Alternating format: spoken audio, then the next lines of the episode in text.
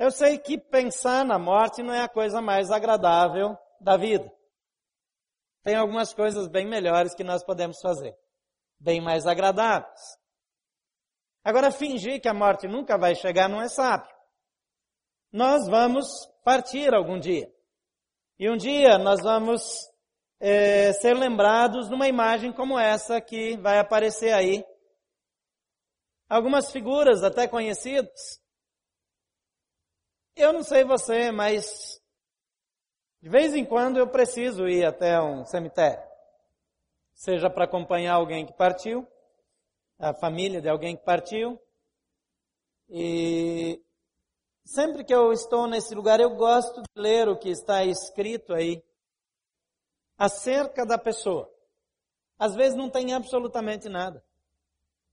Às vezes só tem a data do nascimento, a data da morte, aquele tracinho, né? Nasceu, morreu. Você já parou para pensar o que que vai, o que que as pessoas vão poder dizer a seu respeito depois que você partir? É interessante que às vezes a gente até fica impressionado com o que dizem dos outros. Uma vez eu li um livro, eu vi um livro, eu não li ele todo, né? Mas é, o título já era Epitáfio. O que é que diriam sobre você? O que, que teria escrito sobre você depois que você, é, se você tivesse partido, se você tivesse morrido? Quando nós estávamos indo para a Austrália, esse ano, em julho, nós tivemos um encorajamento a viver firmes na fé quando nós estávamos passando na Cordilheira dos Andes. O nosso avião perdeu altitude muito rapidamente, provavelmente pegou uma corrente descendente que empurrou violentamente para baixo o nosso avião. Eu confesso que as primeiras vezes que eu fui voar depois daquela viagem eu senti medo. Eu nunca tive medo de voar. Até então. É uma emoção nova depois daquilo. Mas se nós tivéssemos ficado ali naquela cordilheira, o que teria sido escrito é, no meu túmulo? O que é que as pessoas teriam para falar sobre mim? Sobre meus colegas de viagem? Sobre o Jason, né, que estava lá comigo? É novinho, né? Tão cedo partiu. Mas a ideia é que nós precisamos viver de uma maneira que, seja quando for, aconteça quando acontecer, é inevitável, mas seja quando for o dia que vai chegar, nós possamos deixar um legado que seja uma contribuição relevante. Olhar para trás e dizer, valeu a pena. Valeu a pena. Não importa a idade que você tem. Quantos estão aqui que acham que se fosse morrer amanhã, hoje, vai hoje, vamos antecipar um dia, hoje, você diria, valeu a pena, já valeu a pena. Levante a mão. Tem bastante gente pronta para morrer. Eu não vou abençoar vocês com esse assunto agora. Mas tem gente que não levantou a mão. E eu gosto desse tipo de sinceridade. Talvez você olhe para a sua vida hoje e diga: Acho que ainda não valeu a pena. O que eu mais quero ainda não chegou. Eu ainda não vivi algo que possa fazer toda a diferença. Eu gostaria de conversar com você hoje sobre isso, como nós podemos usar, ou viver, ou desfrutar, ou, ou, ou investir a nossa breve vida nesse mundo com tanta sabedoria, que no momento de partir, possamos partir corajosamente, animados, dizendo valeu a pena sabendo que aquilo que eu vivi vai continuar vivo por muito tempo. De tudo que você faz hoje, de tudo, tudo que você faz hoje, o que é que vai durar para sempre?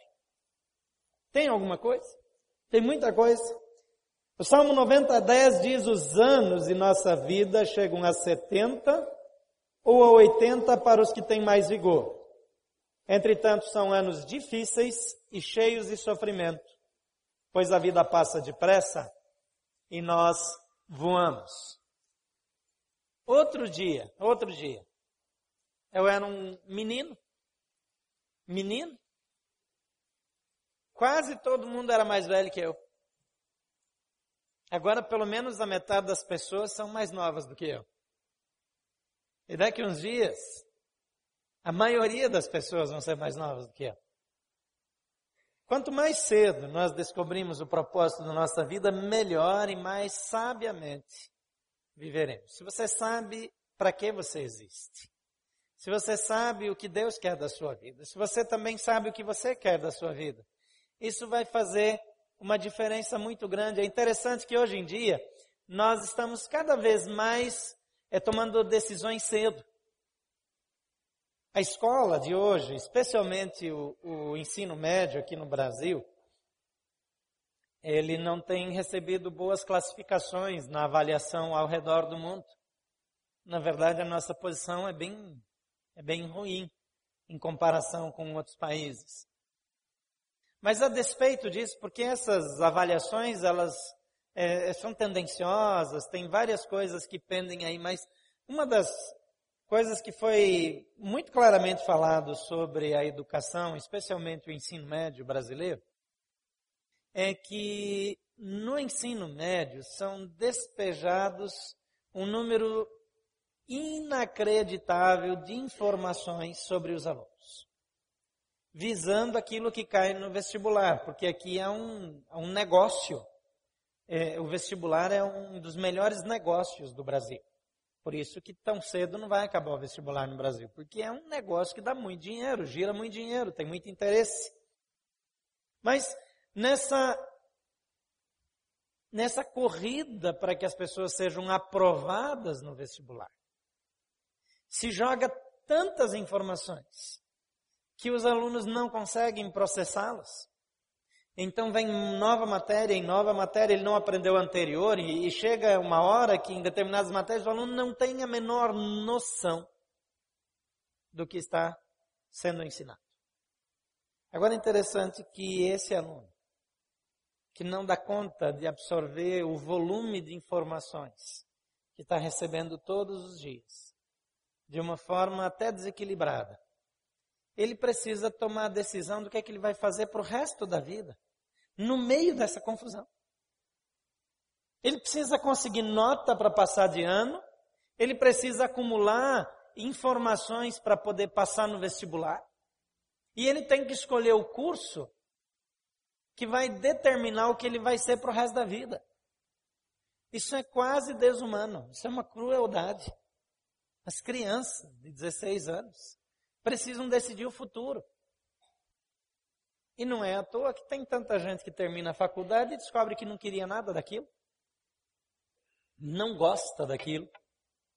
Muda de profissão. O pastor Steve, que pregou aqui hoje de manhã, ele disse que a, uma das filhas dele é formada em filosofia e em inglês, em letras, se fosse aqui no Brasil, né?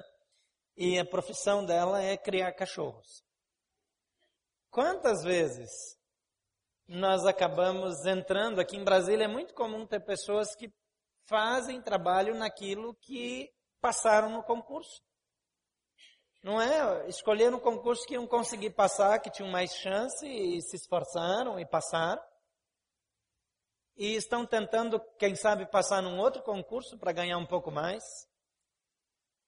Mas será que a vida é só ganhar dinheiro para pagar as contas? para comprar coisas, para depois jogar essas coisas fora e comprar outras coisas, e passar mais tempo gastando e trabalhando e esforçando muito para ter quase nada. O que é que tem de valor na sua vida? Há três coisas que você precisa usar com sabedoria e responsabilidade na sua vida que eu quero destacar aqui é muito mais, mas há três coisas que eu quero destacar. A primeira é a sua influência. O que você faz com a sua influência? As pessoas que você influencia, as pessoas que olham para você. Você é responsável por sua influência. A segunda coisa é que você deve usar com sabedoria os seus recursos. Às vezes nós torramos dinheiro. Eu sou a favor de, de vez em quando, você fazer alguma extravagância. Você faz uma extravagância de vez em quando? Quem faz uma extravagância pelo menos a cada cinco anos? Levanta a mão. Pelo menos cada cinco anos. Eu não vou perguntar quem faz a cada cinco dias. Deve ter também, é exagero. Mas uma vez por ano, pelo menos, você poderia fazer uma extravagância. Gastar dinheiro demais com uma coisa que não vale tanto só para se sentir bem. Comer num lugar que é muito mais caro do que vale. Porque você gosta. Ou comprar aquela bolsa, sabe? Aquela bolsa. Se for bem aquela, é melhor que seja de 5 em 5 anos. Porque ela é meio cara. Por que, é que uma bolsa vale tanto? Isso é, é inexplicável. As mulheres não vão explicar porque elas acham que não precisa de explicação, porque é muito simples. E também não adianta explicar porque nós nunca vamos entender. Agora, às vezes a extravagância é com a vida. Nós perdemos a vida. Nós precisamos usar com sabedoria a nossa influência, os nossos recursos e também as nossas habilidades. Para que você usa aquilo que você sabe? Você faz o bem? Você ajuda pessoas? Qual é o impacto das suas habilidades? Você é voluntário onde? Quantos são voluntários em algum lugar? Levante a mão. Quem é voluntário aqui? Em qualquer lugar, na igreja, fora, em qualquer lugar. Ah, que bom, levantou bem mais gente a mão. Eu estava preocupado, porque primeiro foram assim só umas 10 pessoas. Usar nossas habilidades para abençoar outras pessoas é uma responsabilidade que nós temos. Porque essas habilidades, elas não servem só para nós mesmos, mas elas ajudam pessoas. Muito importante fazer isso com sabedoria. Eu volto a perguntar de tudo que você faz hoje, o que vai durar? Para sempre? Em 1 Coríntios, capítulo 3, versículo 12 a 14, diz se alguém constrói sobre este alicerce, usando ouro, prata, pedras preciosas, madeira, feno ou palha, a sua obra será mostrada, porque o dia a trará luz. Pois será revelada pelo fogo, que provará a qualidade da obra de cada um. Se o que alguém construiu permanecer, esse receberá recompensa. O que esse versículo diz é que a nossa obra, tudo aquilo que nós fazemos, vai ser provado um dia pelo fogo. É como se nós tivéssemos que passar num teste muito difícil e, e a nossa aprovação ou reprovação dependesse daquilo que nós fizemos. Então a pergunta ela se torna mais pertinente: o que vai durar para sempre de tudo aquilo que você faz? Será que eu gasto a minha vida só com coisa trivial, corriqueira, ou com eventos sociais? Será que a ajuda que eu dou para as pessoas é algo efetivo que vai mudar vidas, que vai deixar um legado? Eu admiro muito admirava enquanto viva, mas admiro muito a história e a vida da Madre Teresa de Calcutá. Ela era conhecida assim. Alguém que abriu mão, não não usou a sua formação, as suas habilidades para se projetar.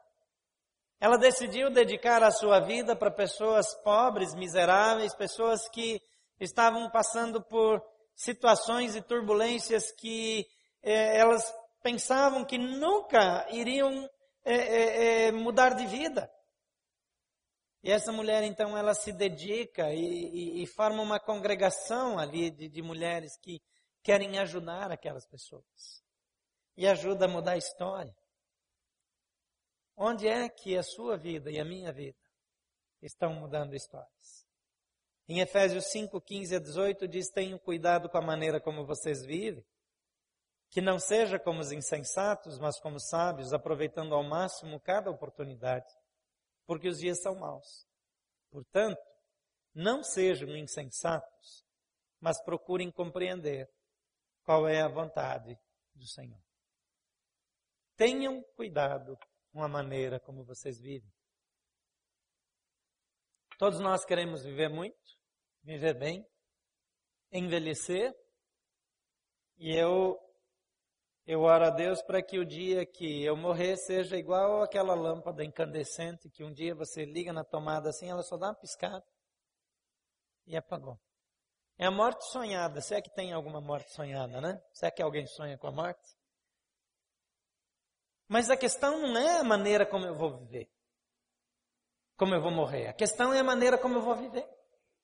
A questão não é se eu vou morrer de uma vez ou se eu vou ter uma enfermidade e vou ficar sofrendo por causa dessa enfermidade algum tempo, se eu vou ter alguns anos sem saúde ou se eu vou ter saúde plena até o último dia. É muito bom se a gente puder viver muito bem de saúde para sempre.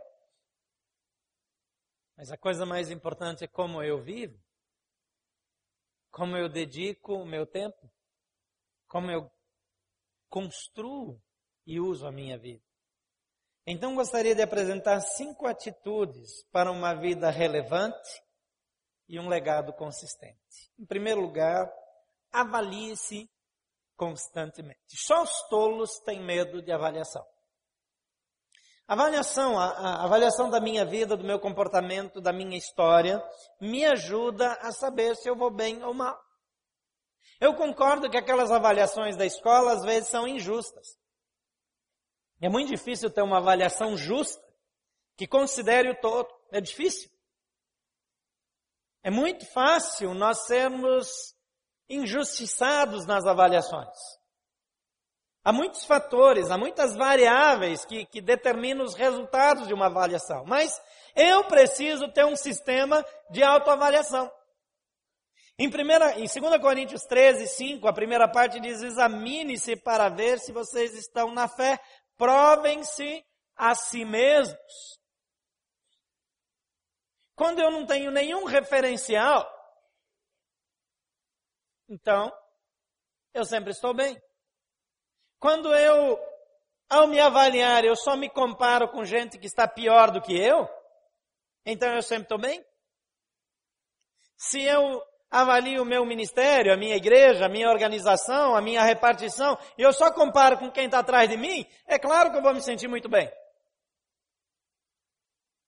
Aqui a Bíblia não diz que é para eu me comparar com as outras pessoas, diz que é para eu avaliar a mim mesmo. A comparação ela só é útil se eu olhar para pessoas que estão à frente de mim, que já avançaram mais do que eu. E eu me inspiro a avançar também por conta do progresso delas. Agora aqui diz: examinem-se para ver se vocês estão na fé. Provem-se a si mesmos. Em Ageu capítulo 1, versículo 7 diz assim: diz o Senhor dos Exércitos: Vejam aonde os seus caminhos os levaram. Se eu estou vivendo de uma determinada maneira, que o, que o resultado dessa vida está trazendo consequências ruins, se eu gasto dinheiro de um jeito que eu estou ficando endividado e eu não consigo mais viver, eu preciso mudar a maneira que eu gasto dinheiro. Se eu estou me alimentando, se eu estou comendo da maneira inadequada, isso está é, é, prejudicando a minha saúde, está me afetando, está é, é, atrapalhando a, a, o meu bem-estar, eu preciso mudar a minha alimentação. Se eu tenho uma vida sedentária e isso está me prejudicando, eu preciso passar a fazer exercícios. Agora, se eu não olho para onde o caminho que eu ando está me levando, eu não vou mudar de vida. Se você não trata bem sua esposa, não trata bem seu marido, isso está acabando com o seu casamento. Querido, olhe para onde o seu caminho está te levando. Se você não consegue se casar nunca, todos os seus namoros terminam e, e terminam com discussões e, e, e, agressões verbais ou físicas até, é, é olhe para onde os seus caminhos estão lhe levando. Se eu não avalio a minha vida, se no meu caminho, no meu trabalho, eu não prospero, as outras pessoas prosperam e eu retrocedo, eu preciso avaliar. Então, olhe para onde os seus caminhos o levam. Avalie-se constantemente. Em segundo lugar, permeie suas ações com sabedoria e equilíbrio. Eu preciso avaliar e depois eu preciso permear as ações. Colossenses 4, 5 diz: Sejam sábios no procedimento para com os de fora. Aproveitem ao máximo todas as oportunidades. Sabedoria para agir, para me relacionar. Sabedoria para aproveitar bem as oportunidades. Sabedoria e equilíbrio. Nem focar tanto no trabalho que eu esqueço a família, as outras pessoas, nem relaxar tanto em relação às responsabilidades que eu perco o emprego. Eu preciso de equilíbrio e sabedoria. Romanos 12, 3 diz, pois pela graça que me foi dada, digo a todos vocês, ninguém tenha de si mesmo um conceito mais elevado do que deve ter, mas pelo contrário tenha um conceito equilibrado, de acordo com a medida da fé que Deus lhe concedeu. Em outras palavras, eu preciso ter uma avaliação sábia de mim mesmo. Quando eu penso que eu sou melhor do que eu sou, quando eu penso que eu vivo melhor, que o meu resultado é melhor do que ele é, eu só estou me iludindo. Eu preciso de sabedoria, mas também de equilíbrio. Não é a baixa autoestima que vai me ajudar. Não é uma insatisfação é, é, constante que vai me ajudar. É equilíbrio. Em terceiro lugar, trabalhe para o bem comum. Eu gosto muito de Filipenses 2,4, que diz: cada um cuide não somente dos seus interesses, mas também dos interesses dos outros. Olha aqui para mim. Na última semana, quanto tempo você gastou cuidando das coisas de outra pessoa que não você? De todo o seu tempo, tempo que você usou, quanto tempo você cuidou dos interesses das coisas de outra pessoa que não você? Porque muitas vezes eu gasto tempo só comigo. São as minhas coisas. Eu, meu, para mim. Parece até aquelas aulas de português, me, mi, comigo. É meu, eu quero, eu preciso. Não pense só em você. Nós perdemos o senso de comunidade. Jogo lixo em qualquer lugar. Eu não quero levar o carrinho de volta para o lugar no supermercado, então eu deixo ele atrás do carro do vizinho, que estacionou do lado da minha vaga. Mas se tem um carro atrás do meu, eu não gosto. Em quarto lugar, depure os seus valores. Trabalhe para o bem comum, mas depure os seus valores. Melhore, cresça, especialize. Mateus 6,24 diz: Ninguém pode servir a dois senhores, pois odiará um e amará o outro ou se dedicará a um e desprezará o outro. Vocês não podem servir a Deus e ao dinheiro. Gente, não é que Deus é contra o dinheiro. Ele está dizendo ser servo. Na linguagem bíblica é ser escravo. Dinheiro é bom, mas ele tem que nos servir. Nós não podemos servir o dinheiro. O carro é bom, mas não foi feito para eu servir o carro. O carro me serve. Os bens são bem-vindos, mas para me servir e servir as pessoas e não me escravizar. Eu preciso escolher a quem eu vou servir. Aqui diz: sirva a Deus. Salmo 37, versículo 1 a 5 diz: Não se aborreça por causa dos homens maus, e não tenha inveja dos perversos, pois como o capim logo secarão. Como a relva verde, logo murcharão. Confie no Senhor e faça o bem, assim você habitará na terra e desfrutará a segurança. Deleite-se no Senhor e Ele atenderá aos desejos do seu coração. Entregue o seu caminho ao Senhor. Confie nele e Ele agirá. Deus espera de mim, de você, que eu descubra, que eu chegue à conclusão que o relacionamento com Ele é a coisa mais importante da vida porque me traz equilíbrio para o meu relacionamento interpessoal, para cuidar das pessoas, para investir nos outros, para cuidar de mim mesmo. Eu preciso depurar, especializar e aprofundar os meus valores. Parece que com a idade nós temos cada vez menos convicções, mas as que sobram são cada vez mais profundas. Em quinto e último lugar, aprenda a ouvir de coração aberto. Muitas pessoas não conseguem ouvir numa discussão. Quando tem um desentendimento com a esposa, com o marido, com os filhos, não conseguem ouvir, só falar. E quando falam, às vezes falam demais. Provérbios 19, 20 diz: ouça conselhos e aceite instruções, e acabará sendo sábio. Provérbios 20, 18 diz: os conselhos são importantes para quem quiser fazer planos. E 15, 22 diz: os planos fracassam por falta de conselho, mas são bem-sucedidos quando há muitos conselheiros. Você ouve as pessoas. Você reavalia a sua posição. Você considera que pode estar errado. Seja sábio na sua vida. O desafio é que você seja sábio no viver. E se quer deixar um legado, avalie-se constantemente, permeie as ações com sabedoria e equilíbrio, trabalhe para o bem comum, não apenas para si mesmo, depure os seus valores, aprenda a ouvir de coração aberto. Marcos 8,35 diz: Quem quiser salvar a sua vida, a perderá, mas quem perder a vida por minha causa e pelo Evangelho, a salvará. Há coisas mais importantes do que quanto eu ganho, do que quanto eu tenho.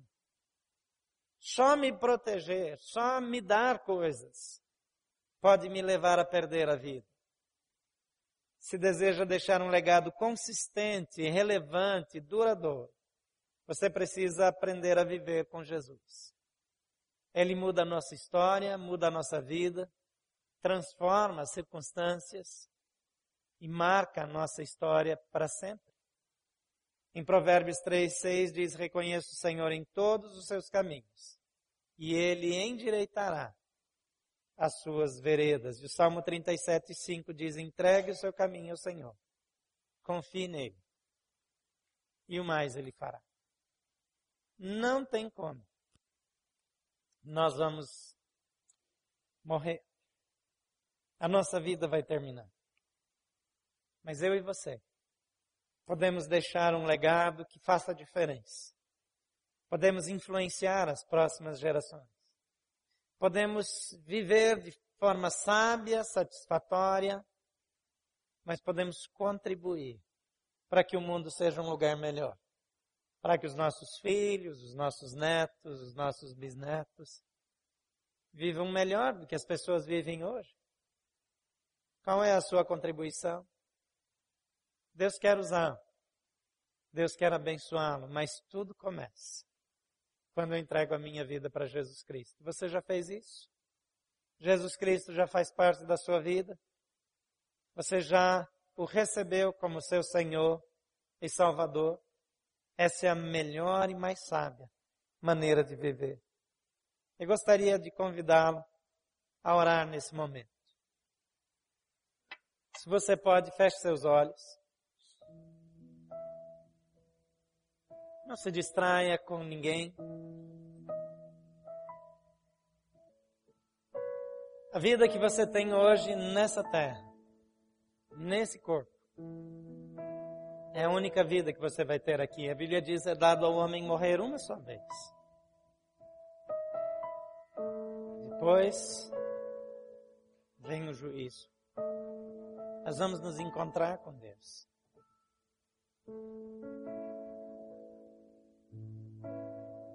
Mas você pode ter uma vida que gera transformação. Mas antes de mudar a vida das outras pessoas, antes de ter uma história de relevância, de significância, você precisa ter uma história com Jesus Cristo. A Bíblia diz que ele viveu poucos anos nessa terra, mas ele morreu por sua causa, para que você tivesse vida eterna, para que você pudesse ser feliz ter uma vida completa. E a única coisa que Ele pede de você é que você o receba como seu Senhor e Salvador. A Bíblia diz que tem duas coisas que eu preciso fazer: crer que Ele é o Filho de Deus e recebê-lo como Senhor e Salvador. Você já fez isso? A gente faz isso através de uma oração bem simples. Repita comigo. Senhor Jesus, Eu reconheço. Pode falar, eu reconheço. Tu és o Filho de Deus, que morreu na cruz por minha causa, que viveu e morreu para me dar vida. Eu creio que tu morresse no meu lugar e que tu és o Filho de Deus. E eu te aceito, eu te recebo. Eu aceito teu perdão, aceito a nova vida que tu me dás, aceito a restauração que vem das tuas mãos. Por isso eu te entrego o meu coração. Por favor, perdoa os meus pecados e muda a minha vida. Em nome de Jesus.